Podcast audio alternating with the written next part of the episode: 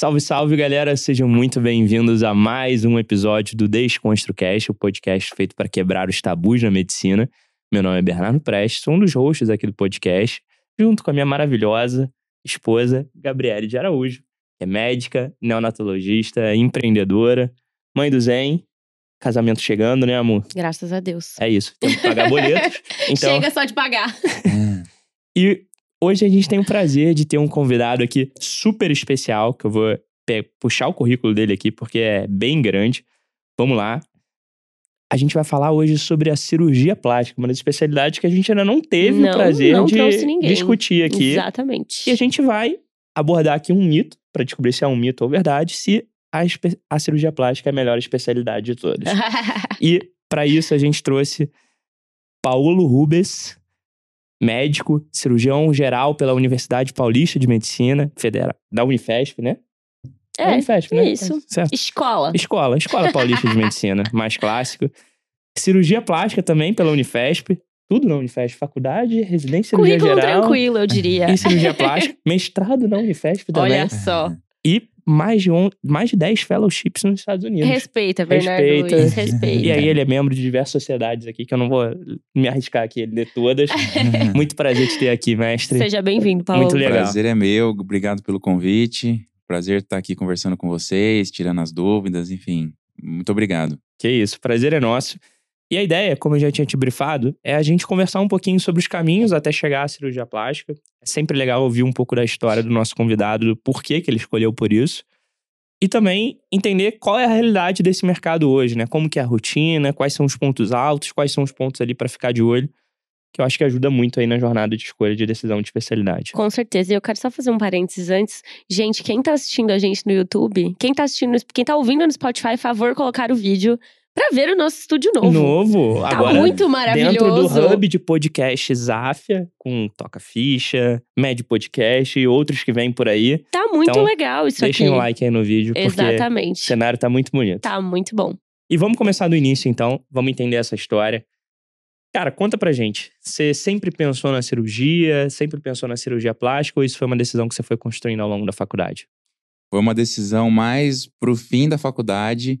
Eu, eu, eu pensei em medicina primeiro. é, eu tenho alguns tios médicos por parte da família da minha mãe e eu sempre fui muito ligado neles.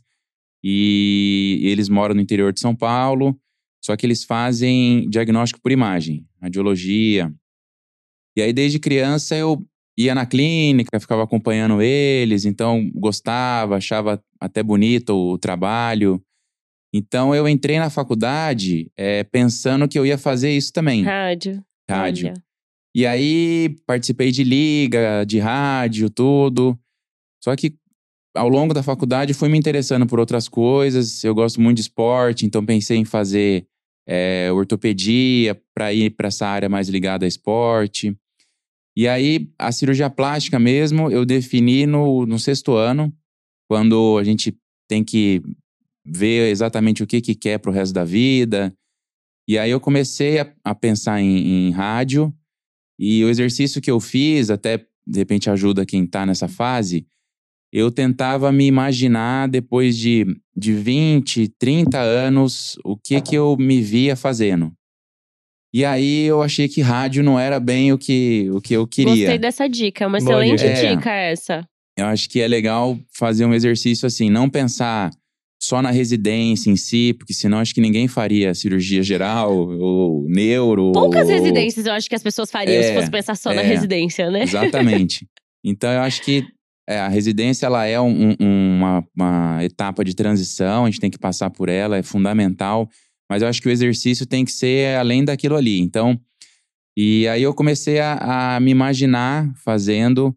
é, aí eu achei que rádio não ia me, me satisfazer, assim. Eu também não, não tinha pretensão de, de, vol- de morar no interior como meus tios moravam, então eu não ia trabalhar com eles. E aí, dentre as alternativas que eu tinha, eu achei que cirurgia plástica casava assim com o que eu queria. É uma coisa que é um, é um trabalho que você cirurgia em geral, né? Você faz manualmente, então você entrega algo, você produz Meio artesanal. é, meio olha. artesanal. E aí aquilo me encantou muito. É, então foi daí que eu, que eu comecei a, a ir para plástica. Eu acho que é, quem está nessa, nessa fase assim, o ideal, eu não fiz tanto isso, fiz um pouco, não em plástica, mas fiz um pouco em outras áreas, mas é acompanhar alguém que já está na área há alguns anos, não quem está na residência ou recém-formado, mas quem está há alguns anos no mercado, para você ver o que, que é mesmo. A gente tem uma ideia do que, que é, e na prática é diferente, né? Então, acho que é, vale a pena. Acho que o principal talvez seja isso: acompanhar alguém que está no mercado já e, e, ver o que, que acha. Acho que posso só fazer um adendo nessa sua, nesse seu conselho. Eu acho uhum. que é importante, sim, a gente sempre fala isso acompanhar a rotina, acompanhar né, a vida, não é só a rotina médica, mas a vida mesmo, uhum. porque a nossa vida não é só a medicina. A gente defende muito essa, a gente levanta muito essa bandeira Além aqui no podcast, exatamente. mas é, acho que acompanhar a pessoa certa, mais do que só acompanhar. Porque acho que na plástica eu nunca conheci um cirurgião plástico que não fale bem da especialidade, né? Porque é uma especialidade que tem um retorno muito bom. É, hoje em dia acho que ficou um pouco mais complexo pelas a, a, gente até vai falar disso, né, mas pelas outras outras áreas que às vezes se envolvem em alguns procedimentos estéticos e tudo mais. É, mas é mais difícil com a plástica. Mas eu acho que com outras especialidades, todas, na verdade, vou generalizar. É bom você também escolher aquela pessoa que realmente gosta daquilo, que é feliz fazendo aquilo, uhum. que é, tem uma vida que vai além só ali do hospital e da prática médica. Então a gente sempre dá esse conselho, porque às vezes você escolhe uma pessoa, às vezes a pessoa que você tem para acompanhar. É. Poxa, é uma pessoa que não tá muito feliz é. com a especialidade, ou às vezes até com a vida dela. É. E aí você vai acabar fechando uma porta é. que, na verdade, não precisaria estar tá sendo fechada. Mas é, esse, esse é... ponto chama atenção, né? Que essa, essa, é uma verdade. Eu acho que eu nunca conversei com um cirurgião plástico que não fosse satisfeito pois com é. a escolha. Também. Então, esse é um bom sinal ali, se você se encaixa nessa área. E é legal você contar que você meio que tomou a decisão ali da cirurgia plástica, meio que até antes da, da decisão da cirurgia geral, né? Então já sabia Sim, que era cirurgia geral, exatamente. mas que esse caminho não ia parar ali e ia é, seguir pra plástica. É. Quando eu entrei na cirurgia geral, eu tinha a cabeça também de que eu queria plástica. E durante a residência, e eu acho que é o, a segunda dica que eu queria dar aqui, você, normalmente nas grandes residências, principalmente aqui em São Paulo, você vai rotacionar aí nas principais subespecialidades da cirurgia. E aí vai com a cabeça aberta, porque nisso eu conheci um pouco mais da plástica. E concordo com tudo que você falou. A plástica é uma, uma baita especialidade, super artesanal. É um, algo que você tem ali até uma questão de artística ali, né? Durante a cirurgia e tudo mais. Só que eu não me conectei com o perfil de paciente. Eu não uhum. me vi ali, tipo, cara, eu achei um pouco complexo é. a relação com o paciente, é. a questão de expectativa versus resultado. Então aquilo ali me, Enquanto algumas pessoas se encantam com isso, outras se afastam. E naquele momento eu me afastei, conheci a Uro. A Uro é um perfil bem diferente, né? Muito mais dinâmico, muito mais rápido, vamos dizer assim, os procedimentos, a recuperação pós-operatório, você consegue ali fazer cirurgias em talvez 30 minutos, minimamente invasivas. E ali eu gostei daquilo ali, eu gostei dessa velocidade, da interface clínica cirúrgica. Então, acho que uma outra coisa super importante, principalmente para as áreas que você vai ter que fazer uma sub, aí com a cabeça aberta para residência para você não se fechar ali durante o uhum. caminho. É, só umas coisas assim que eu queria comentar. Eu acho que isso é importante, de você escolher as pessoas para você acompanhar. Isso é fundamental. Porque em qualquer área é, da vida, qualquer profissão, vai ter gente frustrada, vai ter gente que ama aquilo e gosta. Então, acho que é, é legal você escolher pessoas que você admira e que estão bem na área, são bem sucedidas, porque se você for acompanhar alguém que não tá bem, que tá frustrado, você não vai escolher nada, não Exato. vai fazer nada. Então, acho que isso é importante. É, outra, outra coisa, assim, que, que você falou da cirurgia geral, que a gente passa em várias áreas. Eu vou comentar uma, uma frase que um professor, quando eu estava na cirurgia geral, um professor, o professor titular da, da cirurgia cardíaca lá da escola, que toda semana a gente tinha aula com, de alguma especialidade. E aí ele falou uma coisa que eu nunca mais esqueci. E é, ele comentou assim: imagina que vocês estão num banquete e vocês podem provar de tudo que tem ali, todos os pratos, todas as comidas. E aí vocês vão ter que escolher uma delas que foi mais saborosa para vocês, né, decidirem. Então é como a cirurgia geral. Imagina, é, acho que é bem essa ideia. Venha com a cabeça aberta, prove um pouquinho de cada uma É e isso. vê qual que você gosta mais, porque daí é aquilo que você vai fazer. Então, eu ao longo da faculdade, eu é, mais até do que aula, tem alguns professores que, que no meio, assim, jogavam umas frases que eu nunca mais esqueci. Então, uma delas na, na residência foi essa. Eu acho que. Fantástica que... essa analogia. Muito boa. Fantástica. É, é. Eu uso sempre a do armário. E eu acho que isso se aplica não só pra cirurgia geral, viu, Paulo? Mas pra medicina como um todo, Sim. assim, né? É, Eu uso sempre a analogia do armário. Você tem um armário com várias roupas de várias cores. Como você sabe qual que é a cor que fica melhor em você? Você só vai Uhum. saber de fato quando você provar, se olhar no espelho e falar: hum, isso aqui, isso aqui é o que ficou melhor. é, é, Com- combinou mais com o meu tom de pele. com- Exatamente. E às vezes a, a cor amarela fica boa pra você e não fica Isso. boa pra mim. E tá tudo certo. É. O que, que eu tenho que saber? Eu acho que o, o principal, assim, já que a gente tá falando sobre especialidade, sobre acompanhar as pessoas certas, toda, toda a área da medicina, gente, toda profissão, na verdade, vai ter bônus e vai ter ônus. Toda. É impossível você ter um trabalho que não tenha ônus. Todo trabalho tem ônus. A gente não acorda todos os dias, nossa, que legal, vamos trabalhar, Uhum. que maravilhoso. Hoje eu acordei empolgadão.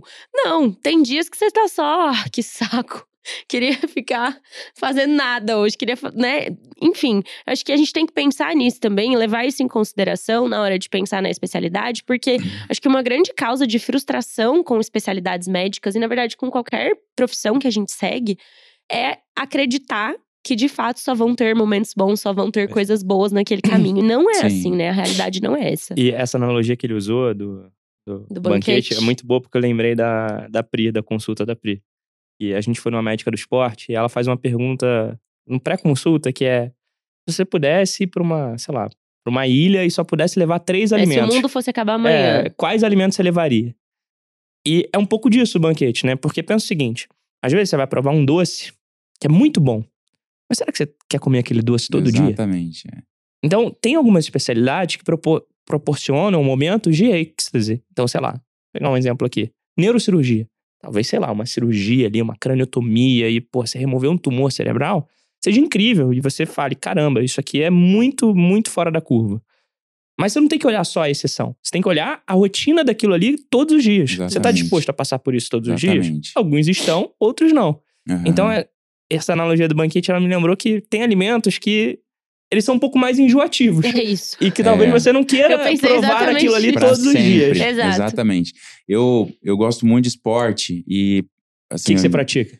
Eu gosto de academia, de musculação, é, mas eu gosto de esporte em Ele geral. só tá perguntando que gostei. agora ele é jiu-jiteiro. Ah, é? Então agora ele quer saber É. se qualquer pessoa, qualquer, um que cruza na frente dele, ele pergunta se a pessoa faz jiu-jitsu. É, É, tipo e aí a gente, vira, a, gente vira, a gente vira o papo aqui pra, É, pra jiu-jitsu. eu, já, eu já pensei em fazer, só que eu, eu fico preocupado por causa de, de machucar a mão, braço, e daí é o que eu uso. É, e acontece, viu? Acontece. É, Rolou uma fratura nasal aí outro dia no treino. é, esses dias um amigo meu, cirurgião plástico, ele quebrou o dedo da mão. Eu falei, Nossa. caramba, não, não, Não, dá, dá, não pra dá. fazer isso é não. instrumento de É, trabalho. é. Justo.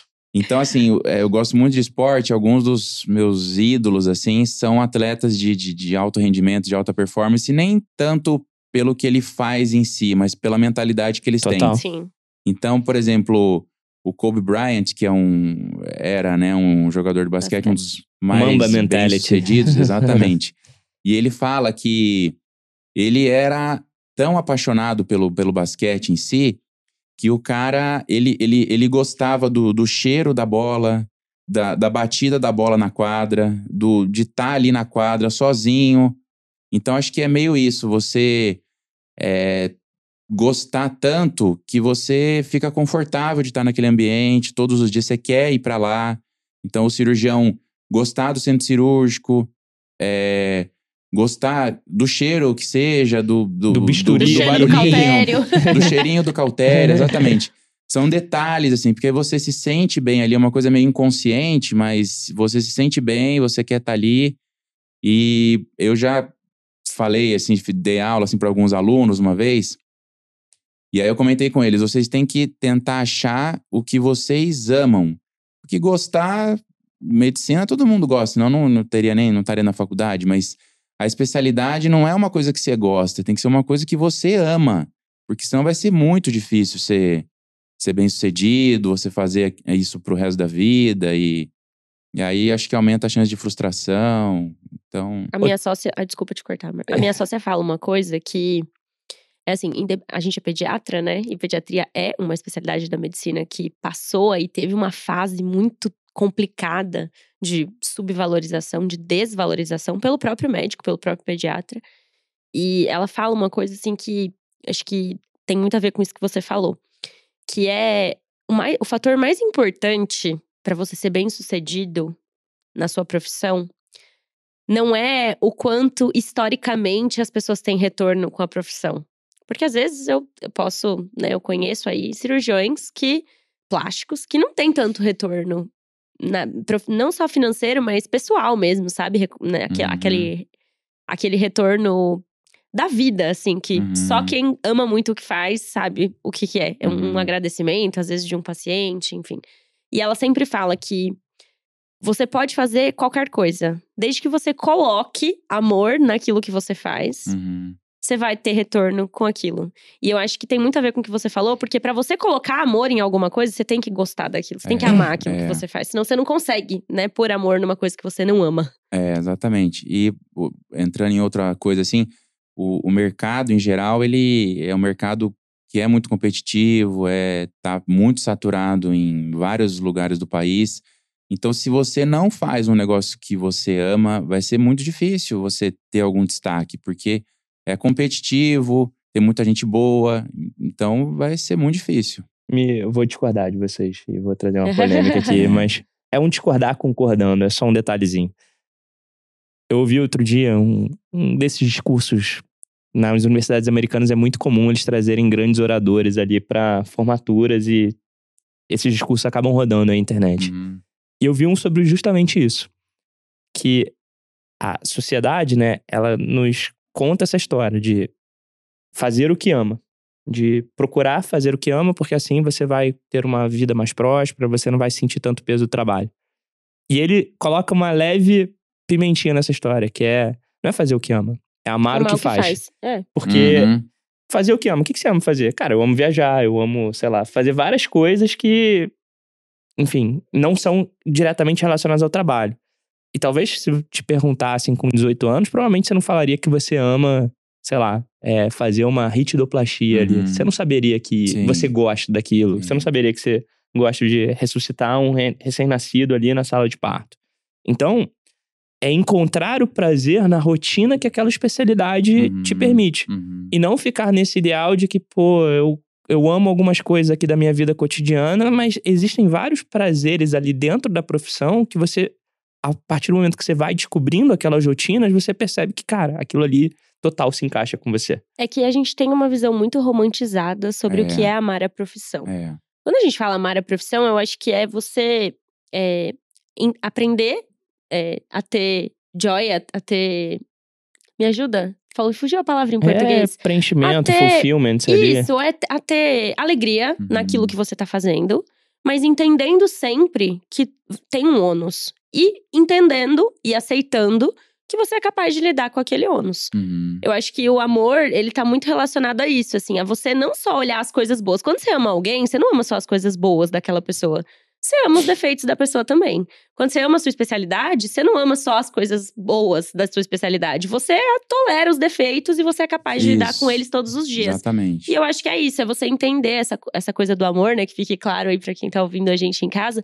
Não é a visão romantizada da medicina ou de qualquer outra profissão de que, ai, não, você tem que se dedicar e se doar e vai ser tudo maravilhoso. E abrir mão de, de todo o resto. Né? Exato, porque é a mesma história que a gente tem quando a gente fala de amor, amor mesmo, de, de casal. Uhum. Não existe, gente. Você nunca vai encontrar um príncipe encantado, lindo, perfeito, sem defeitos, que Ou vai não, entrar né? pela sua porta.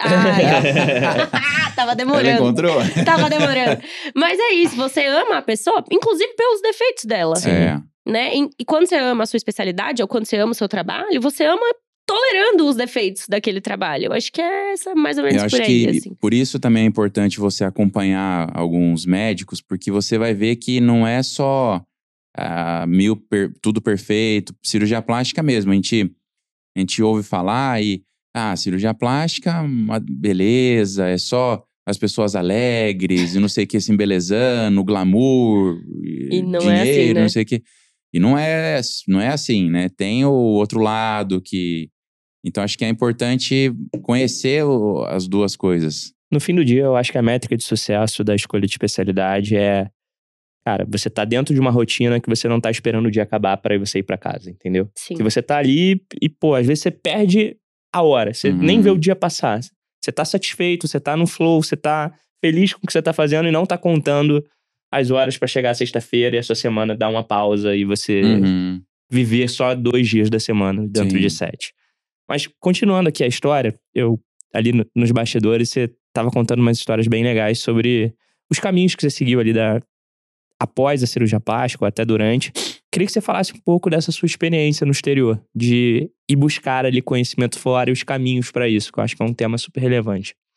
É, eu quando eu, eu na residência de cirurgia plástica e eu me interessei muito, me apaixonei muito por procedimentos na face em geral.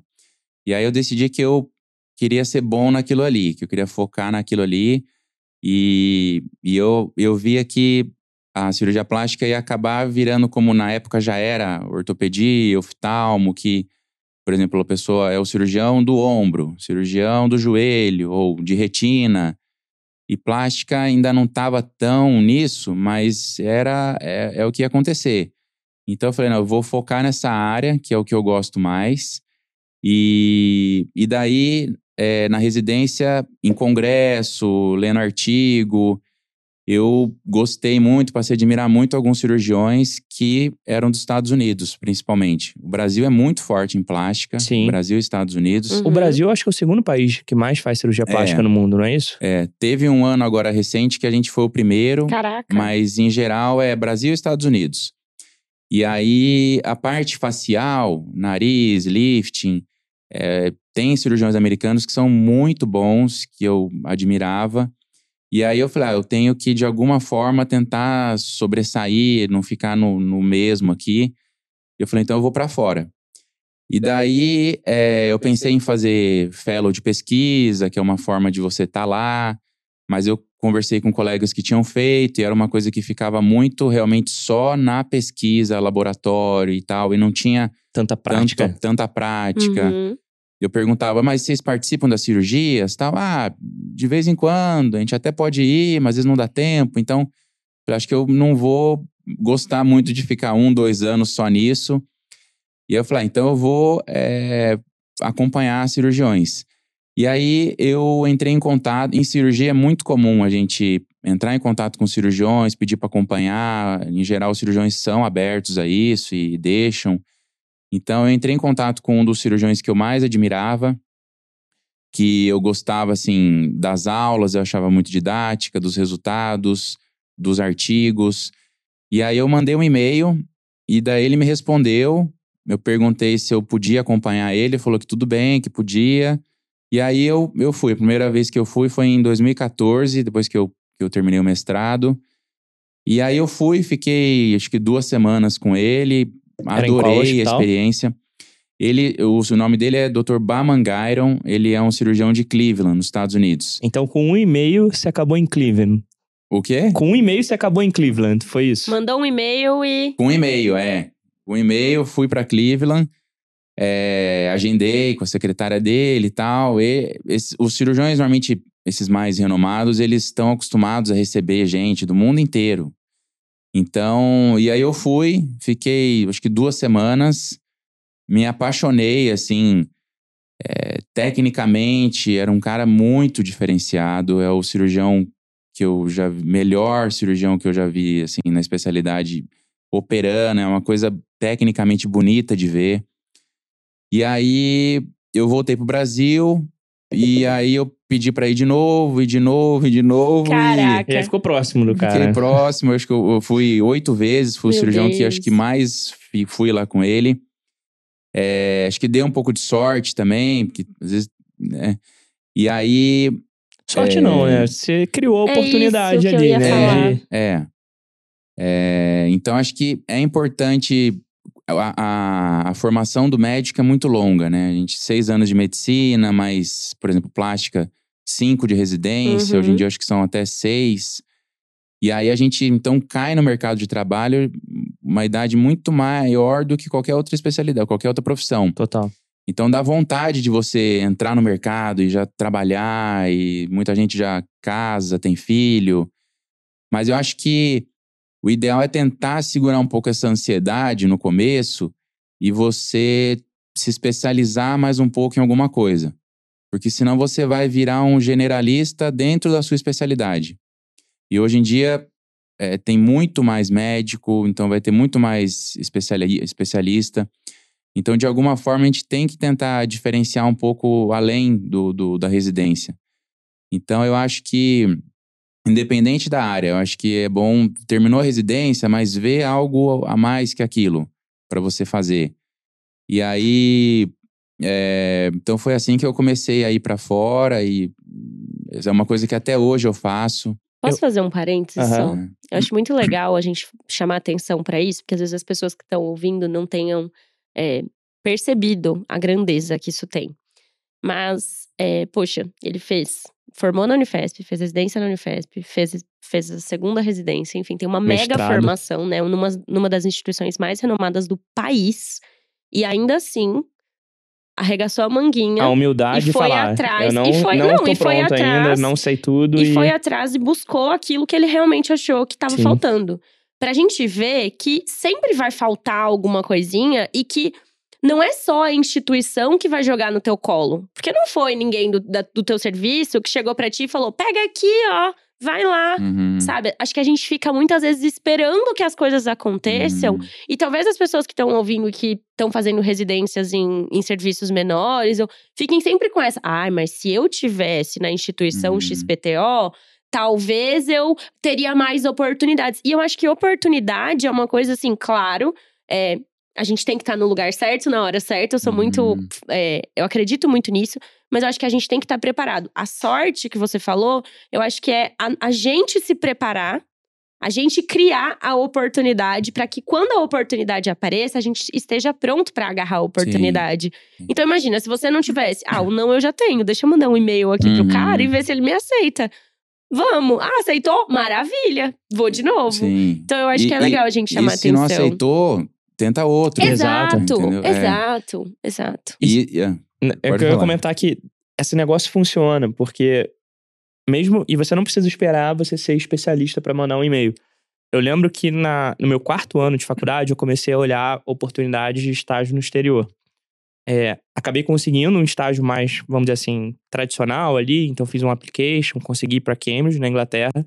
Só que antes de ir para Cambridge, eu tava na dúvida, eu tava olhando ali algumas coisas, tava acompanhando muito medicina intensiva, porque eu fazia um estágio na área.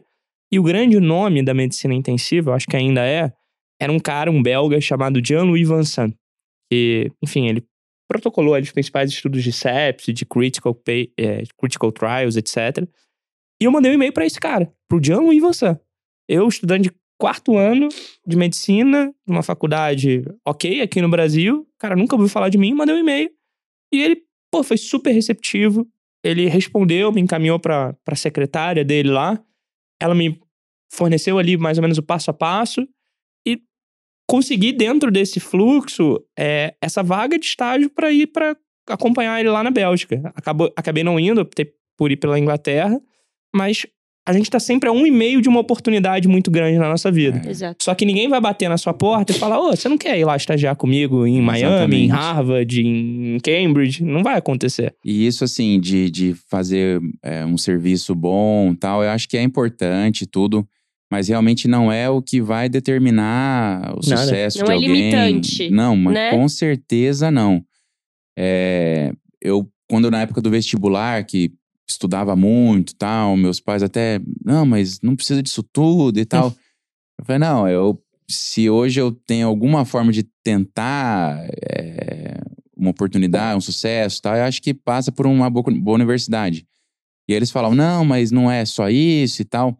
E hoje eu vejo, assim, realmente é importante, mas é, eu acho que é uma coisa mais da pessoa também ir atrás. Tem um monte de, de gente que fez Unifesp, que fez USP, e que às vezes não, na prática, na vida, não foi tão para frente. E outros que fizeram é, faculdades, residências, que não têm tanto renome, mas que se deram super bem. Então, eu acho que fazer um serviço bom reflete um pouco da dedicação da pessoa, claro. mas não é determinante, com certeza não é. E algumas pessoas usam isso, inclusive, como a bengala do mal, né? É. Porque às vezes você tem ali, formado por uma grande instituição, e você perde um pouco a humildade de saber o que você não sabe. Uhum. É, o, tem um livro do Bob, Bob Iger, que é um, um grande CEO dos Estados Unidos, e ele é o atual CEO da Disney. E ele fala que a maior habilidade que ele desenvolveu ali ao longo de anos, um cara que, pô, é super fora da curva, é saber o que ele não sabe. E a partir do momento que ele sabe o que ele não sabe, ele tem a humildade de ir lá e aprender, e perguntar, uhum, e se expor, uhum, e buscar esse conhecimento. uhum. Porque a partir do momento que você julga que você já tem todo o conhecimento É. necessário, você fechou a porta do aprendizado. É. é, é uma armadilha, né, no fim. E falando de novo do, do, do Kobe Bryant, lá da, da mentalidade dele, ele tem uma. a- a- o cerne da mentalidade dele é você todos os dias ficar melhor em Boa. alguma coisa. Então, no fim do dia, se você olhar pro que você fez no dia e você se aprimorou mais em alguma coisa, você tá no caminho. É, e acho que acho que é sempre isso. Então, por isso que um serviço só não vai ser o determinante. Se você continuar se aprimorando, se for atrás, se for acompanhar, se for isso é que é o que vai é, e, e tem aquela frase também, o que te trouxe ao, ao nível, patamar que você está hoje, não necessariamente vai te levar para o próximo. Então, Perfeito. você tem que estar sempre buscando, né? E aí, por isso que quando você gosta da coisa, isso fica mais fácil, né? é mais leve, é né? mais natural, é quase que quase que um hobby. Eu sentar para ler um artigo científico é para mim é um hobby. Então, coisa todo mês, é, muito, né? todo fim de mês eu entro nas revistas e já fico olhando se saiu o mês seguinte. Porque daí eu pego o que eu quero mais e, e é um hobby. Então, é, eu acho que é isso. E cada vez mais, graças a Deus, a medicina tá indo para um lado, até voltando aí nesse assunto da formação, que é importante sim você ter uma boa formação, a gente defende isso com unhas e dentes. É, mas cada vez mais a gente vê que as outras habilidades estão fazendo muita falta. E as outras habilidades a gente não aprende na faculdade, nem na residência, nem em lugar nenhum. A gente desenvolve por nós mesmos, né? E, claro, estando em ambientes, a gente defende muito isso também, mas estando em ambientes que as pessoas podem te ensinar a desenvolver essas habilidades da maneira adequada. Por que, que eu tô falando isso? Porque quando eu entrei na faculdade, há 11 anos atrás, meu Deus do céu, mais 11 anos atrás, quando eu entrei na faculdade, é, eu lembro que ainda se falava muito sobre os profissionais da minha cidade, que eram médicos, que, nossa, grandes profissionais, médicos fantásticos, mas o tato com pessoas era assim lamentável. Então eu lembro que ainda se discutia sobre, nossa, como é que pode, né? Por que, que essa pessoa trata as pessoas desse- dessa forma? Poxa vida, um, um médico um- com uma competência técnica tão maravilhosa, com uma habilidade técnica tão boa. Hoje em dia eu acho que isso é cada vez, essa conversa é cada vez menos frequente.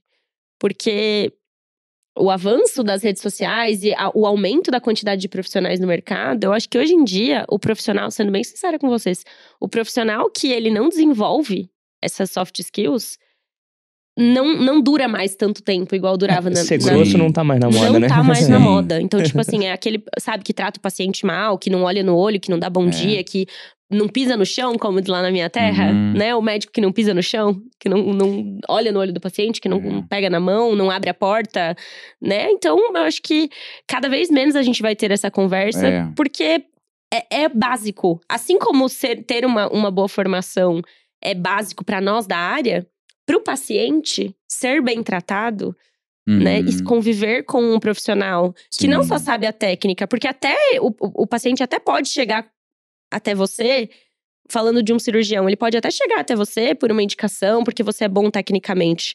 Mas se você não for bom nessas habilidades não técnicas, Uma boa pessoa. ele não vai continuar com você. Acho porque que tem daí- várias opções no é, mercado hoje. É, exatamente. Hoje em dia tem muito mais profissional, tem muita gente boa.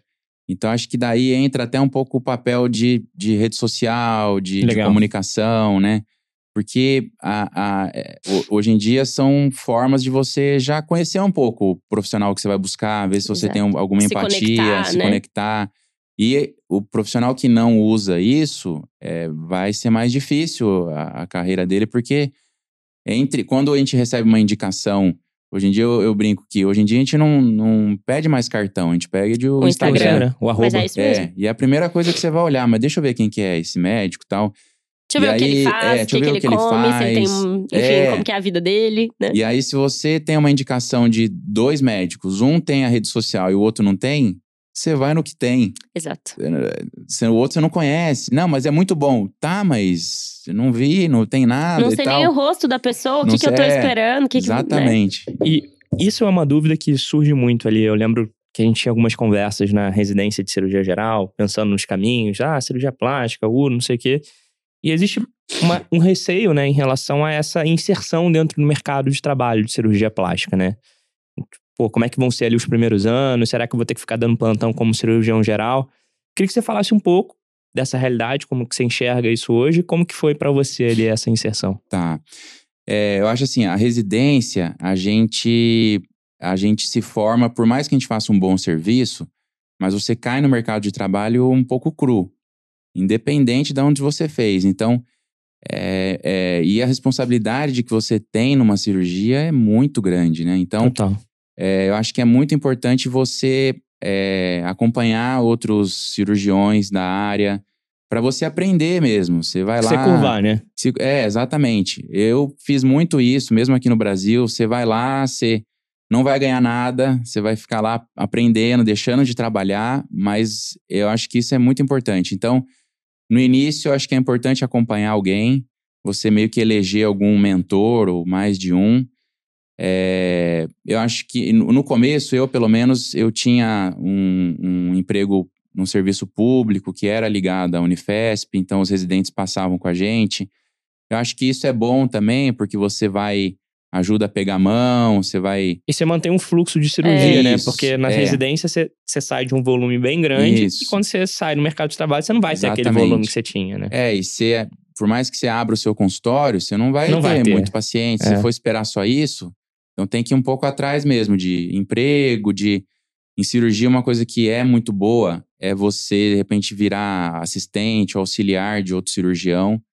Então, para quem tem essa oportunidade, é ótimo, porque você vai estar tá acompanhando um cirurgião mais experiente, então você vai estar tá ali aprendendo. Divisão de responsabilidade. Divisão de responsabilidade, e você vai ganhar por aquilo. Então, eu acho que no começo isso é importante.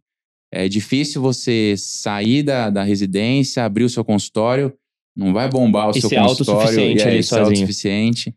Existe uma curva, né? As pessoas Sim. precisam colocar isso na cabeça para é. todas as especialidades. É. Existe uma curva, e eu acho que você mencionou uma coisa que é o que realmente mudou minha vida, assim. Que é você escolher as pessoas que vão estar do seu lado. Parece balela falar isso, parece besteira, mas o ambiente, ele pode mudar completamente a sua trajetória.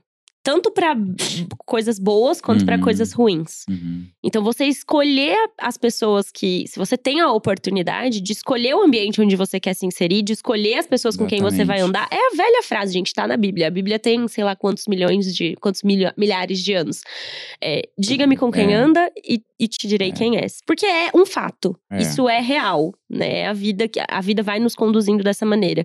Então, acho que e, levantar, destacar esse ponto, assim. E eu acho que você colocou aqui um negócio que é se você tem a oportunidade de escolher o ambiente, não, você sempre tem a oportunidade de escolher o ambiente. Exato. Mesmo que o ambiente que você vive Verdade. hoje não não seja positivo, você sempre tem a opção de trocar. E é. hoje com a internet e tudo mais, você pode participar de ambientes online, de enfim, comunidades que Sim. de pessoas que estão querendo ali o mesmo objetivo que você, né? É. Isso é super relevante. Hoje em dia, até estudo em psicologia, assim, mostra que o ambiente é uma das coisas mais importantes, né? Mais que genética. Exato. E na profissão, eu acho que isso de você escolher alguém para você acompanhar é um pouco de escolher o ambiente, né? Então você vai estar em contato com aquele profissional, ele vai te contar um pouco do, da história, do que é a profissão.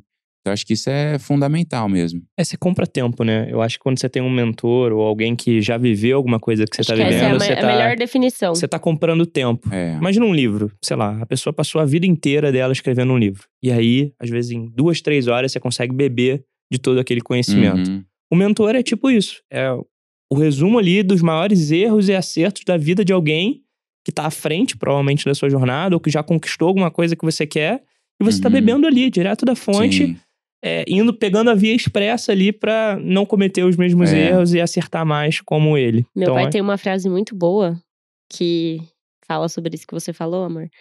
Que é, não é literal, viu, gente? Não é sentido literal, mas ele fala assim que a gente tem que aprender com quem tem cabelo branco. É. Então, não tem nada melhor na sua vida do que você aprender com quem tem cabelo branco. Sabe por uhum. quê? Ele, ele fala, falava para mim, né? Porque se você não aprende com quem tem cabelo branco, você vai aprender muito provavelmente sozinho na vida. É. E raras vezes você vai aprender de um jeito bom. É, Normalmente verdade. você não é. aprende de um jeito aprender bom. Aprender com erro dos outros é muito melhor, né? Muito melhor. Exato. Exatamente. Então, assim, se você pode se você tem essa opção, e como o Bernardo falou, acho que todo mundo tem a opção de escolher o ambiente em que tá andando, com quem tá andando, o que, que essas pessoas estão fazendo, se realmente vai te levar no seu objetivo lá na uhum. frente. Uhum. É, é isso. É você aprender com quem tem cabelo branco. Sim. Escolhe alguém, escolhe pessoas que já traçaram o caminho que você quer traçar Sim. e vai. E hoje você acha que você falou da, da importância das redes sociais.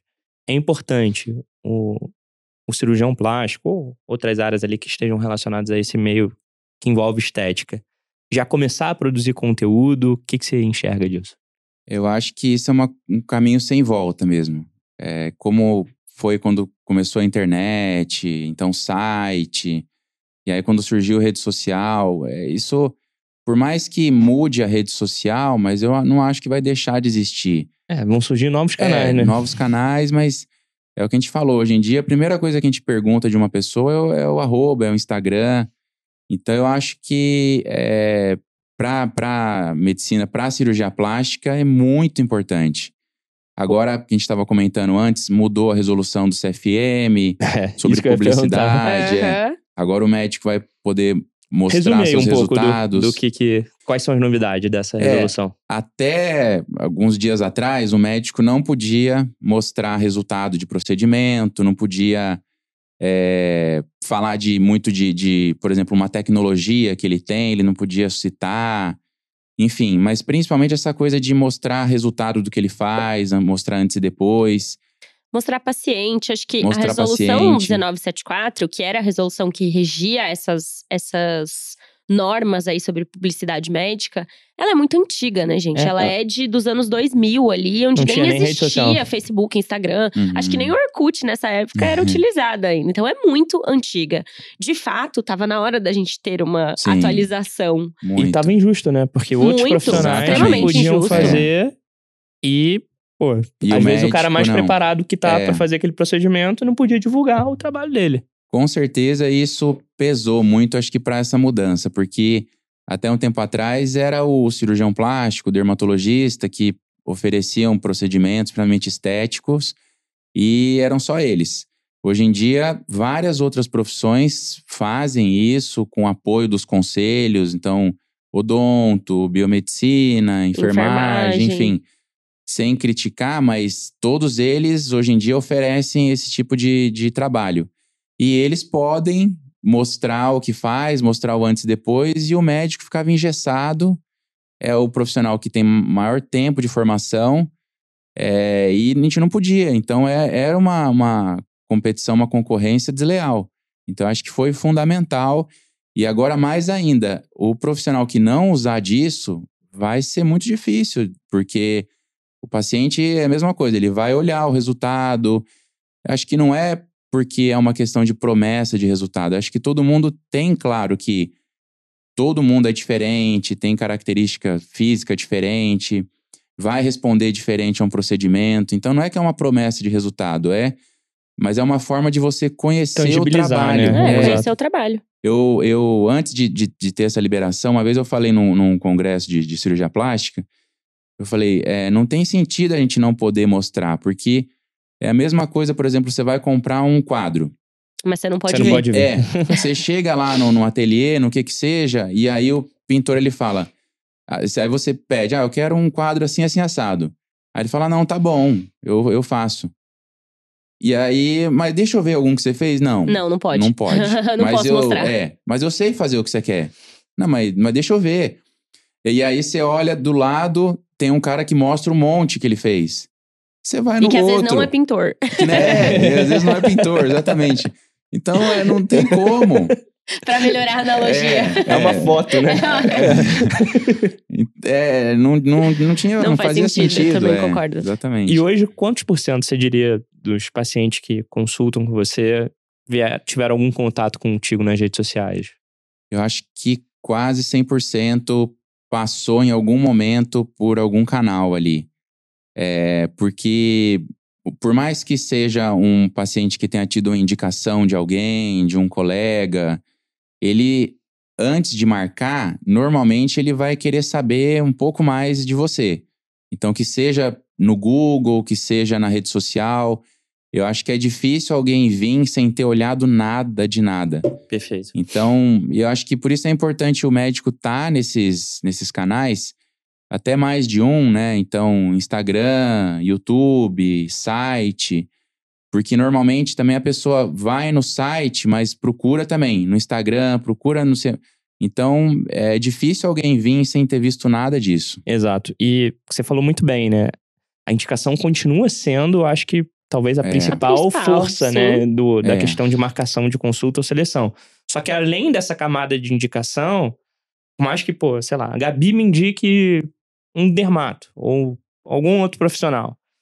Eu vou querer ver o perfil dele. Sim. Eu vou querer saber quem é esse cara. Eu vou querer. É do até, ser humano, gente. A gente busca a conexão. A gente Exato. busca a conexão. É. Então, essa segunda camada de você ter um perfil ali pronto para receber essas indicações que vão vir, porque muitas vezes a pessoa está recebendo indicação, ela está recebendo ali, fazendo um bom trabalho no consultório, gerando valor para o paciente, eles estão indicando, mas ela, como ela não tem esse posicionamento, as pessoas estão recebendo essa indicação, pô, mas eu não, não uhum. sei quem uhum. é, nunca não vi. Viu nada. Não... Estranho. Ela acho do, do estranho, quadro, né? é, acho estranho. É. Então, acho que é super relevante a gente ter, criar esse posicionamento digital hoje. E eu acho que a atualização agora da resolução, ela vem para nos ajudar. De ajudar, né? Eu já ouvi muita, muitos médicos falando, Quem tá contra isso é, o triste fim da medicina. É. Gente, pelo Uhum. contrário. Pelo amor de pelo Deus. contrário. É uma maneira da gente se valorizar, da gente É. poder se valorizar. Porque a gente tava ali preso, travado, né? Eu brincava que o CFM, meu Deus, me dava taquicardia, porque eu não podia fazer nada. Sim. E falando de pediatria, gente, quero até fazer um convite aqui.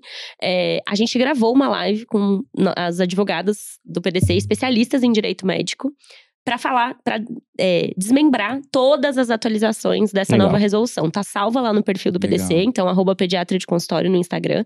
Quem não tá sabendo ainda, quem não tá por dentro, entra lá, assiste, porque tá valendo a pena. E tem uma outra coisa assim, a questão de você expor o trabalho, eu acho que isso é bom até profissionalmente para o profissional é, querer ficar melhor. Total. Porque assim, você vê um, um amigo seu que mostra um resultado, às vezes é um, resultado maravilhoso, tal, às vezes, por exemplo, tá melhor do que você acha que é o seu. Você vai querer melhorar. Exato. Você vai, de repente, querer ir lá ver o que ele tá fazendo. Você vai discutir com ele, pô, o que, que você acha disso? O que que você... Porque é uma forma de você ver o que está sendo feito no, no, no mercado e você querer buscar melhorar naquilo. Então, acho que ajuda também profissionalmente pra gente ficar melhor.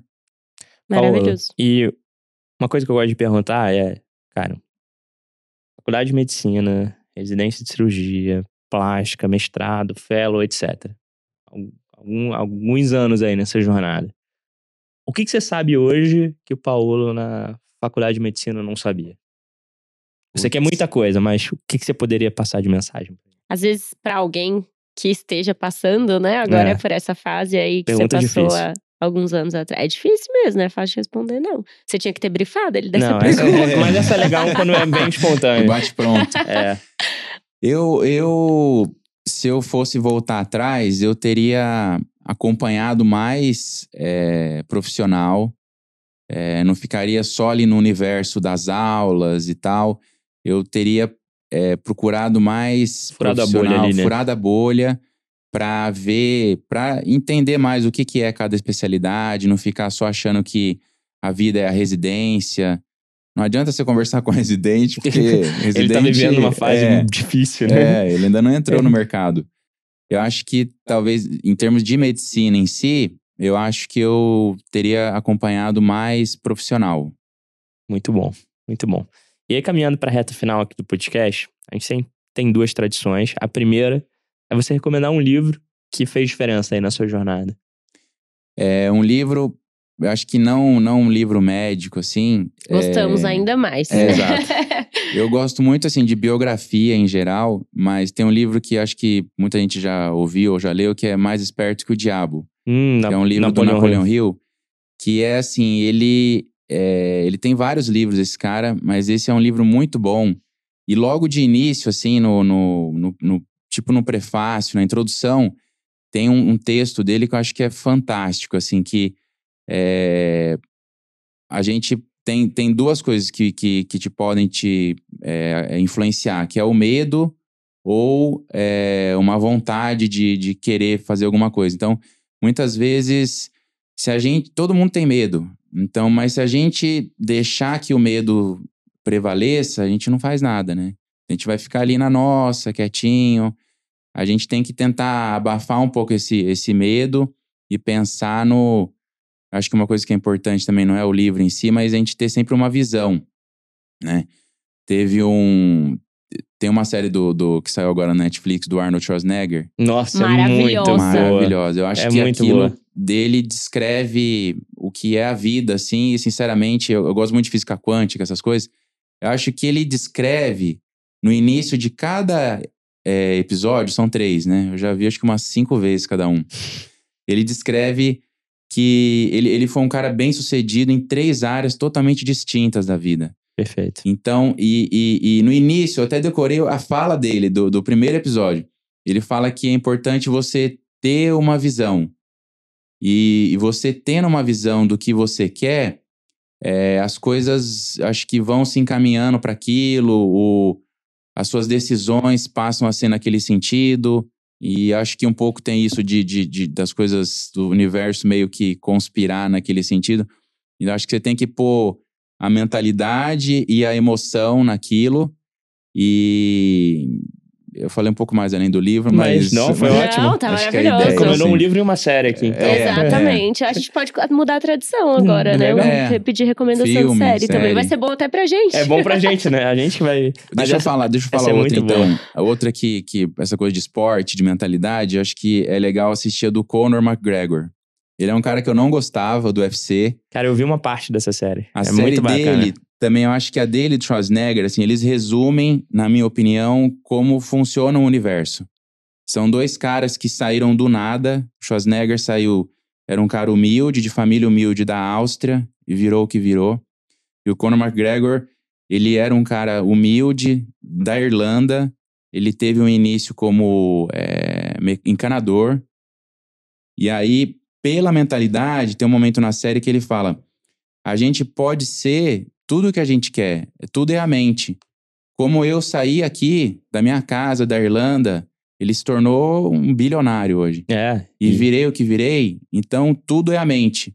Então, acho que para os alunos também, acho que é, o que, que você quer para a sua vida daqui 10, 20, a 30 anos. A pergunta de um milhão de dólares, é. né? E é que vale mais a pena a gente gastar tempo, digamos é. assim, pensando. E não e, simplesmente, ai, ah, o que será que é melhor? Pediatria ou GO? Isso. Não. É, a, a pergunta de um milhão de dólares é, é essa.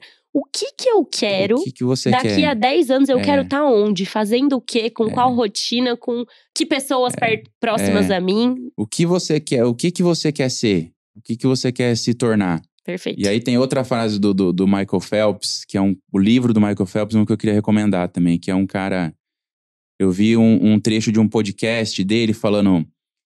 Eu, eu filmei esse trecho, eu, fa, eu faço isso, eu vejo a série, eu, eu filmo com o celular umas, uns trechos, e aí às vezes eu fico vendo. E aí tem uma, uma, uma parte assim rápida que ele fala: é, I wanted to be the greatest, I wanted to be the best. Então, eu queria ser o maior, eu queria ser o melhor. E foi, né? É um monstro, um fenômeno. Ele fala que eu treinei durante mais de cinco anos, de segunda a segunda, não tinha intervalo. Normalmente nadador descansa no domingo, no sábado, mas depois levava mais um, dois dias para você retomar onde você estava no fim da semana. Eu não tive isso. Eu ia doente, eu ia feriado, eu ia aniversário. Então, isso, depois de um ano, matemático. Eu estava muito mais na frente deles. É a lei dos grandes números, né, cara? É Quanto... você conhecer o seu porquê. É. Quando você É. conhece o seu porquê, quando você sabe por que, que você tá fazendo o que você tá fazendo, Você enfrenta qualquer você como. vai enfrentando tudo que aparece e você escolhe, você sabe quais as batalhas que você precisa Sim. enfrentar, você não fica naquele dilema, né? E eu tive um devaneio aqui enquanto você falava do, da série do, do Schwarzenegger, porque a gente gostou muito de- dessa série, a Te gente também em ama, Milagres, lembra? a gente ama essas esses que essas séries que contam sobre a vida de Aham. grandes personalidades, né? E uma coisa que você estava contando aqui, né, em partes ali da série, é, eu acho que se a gente pudesse resumir o que, que aconteceu com o Schwarzenegger, foi ele pensou à frente, ele tinha uma visão, como ele mesmo fala, ele olhou lá pra frente, ele sabia onde ele queria chegar, Aham. ele buscou o- é, ferramentas, meios pra chegar naquilo. Ele saiu da cidade dele, ele se é, ele elegeu mentores, ele elegeu pessoas, Sim. ele escolheu o ambiente dele. E eu acho que a- o principal, assim, ele é, teve uma coisa chamada autorresponsabilidade.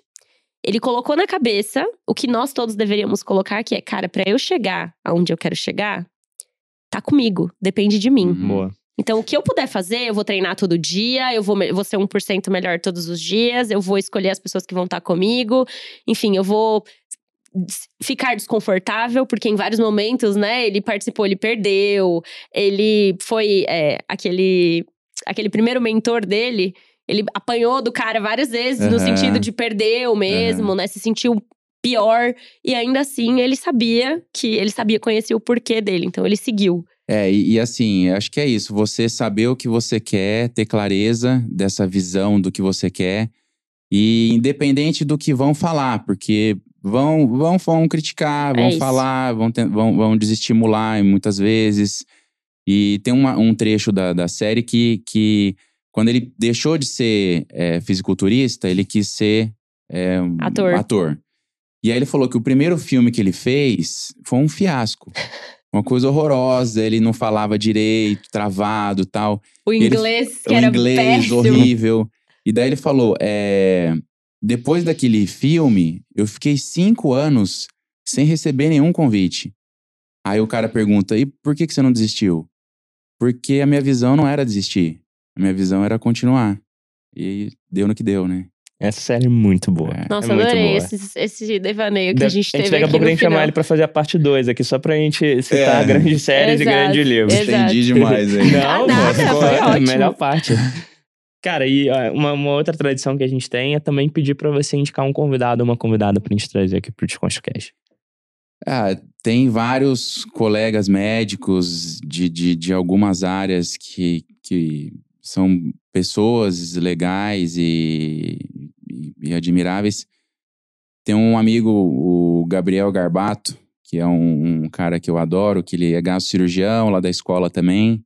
É um cara que está se tornando é, uma grande referência em cirurgia robótica. E é um cara muito, como pessoa, muito. Então acho que seria Legal. legal, vocês baterem um papo com Ah, show ele. de bola. Legal. Tá convidado. Tá com- super convidado. É. E, Paulo, pô, super obrigado pela, pela presença. Acho que foi um papo mega enriquecedor aí pra quem pensa Foi em ótimo. cirurgia plástica. E mesmo quem não pensa, né? Acho que vale muito a pena ouvir esse vida. podcast. Uhum. Muito ensinamento de vida, muita reflexão bacana. E onde é que a gente encontra nas redes sociais pra acompanhar seu trabalho aí? Falando tanto de rede social, né? É, pô. O meu Instagram é dr Paulo Rubês. Tem um Rubês site. é com um Z no com final, Z, né? B-E-Z. Meu site também, Dr. Paulo Rubês. E eu comecei agora um canal no YouTube também. Ah, com o mesmo legal. show de nome. bola. É. Então, Muito, Muito bom, bom. muito bom. E você, amor? No Instagram, arroba DRA Gabriele Araújo, Gabriele com dois L's e Y. Eu sei que vocês estavam com saudade de ouvir eu falar isso. no Instagram também, no arroba pediatra de consultório, todos os dias. LinkedIn, Gabriele de Araújo. E eu acho que por enquanto é isso. É isso. O meu arroba Bernardo Preste no Instagram, no YouTube também no TikTok. Arroba mentoria.residência, para você conhecer um pouco mais do trabalho que a gente faz aqui de preparação para residência, onde você vai conhecer mais dos nossos mentores aqui dentro de casa. E no nosso arroba desconstrucast.podcast. Novos episódios toda terça-feira. Se inscrevam e deem cinco estrelas, por favor, que a gente Isso. tá colecionando estrelas no Spotify. É isso. E pessoal, queria agradecer a presença de quem ficou com a gente até o final. Paulo, super obrigado. eu Papo que agradeço incrível. o convite. E um prazer, uma foi honra. ótimo. Obrigada, Valeu, Paulo. gente. Até a próxima. tchau, tchau. tchau, tchau. gente. Beijo.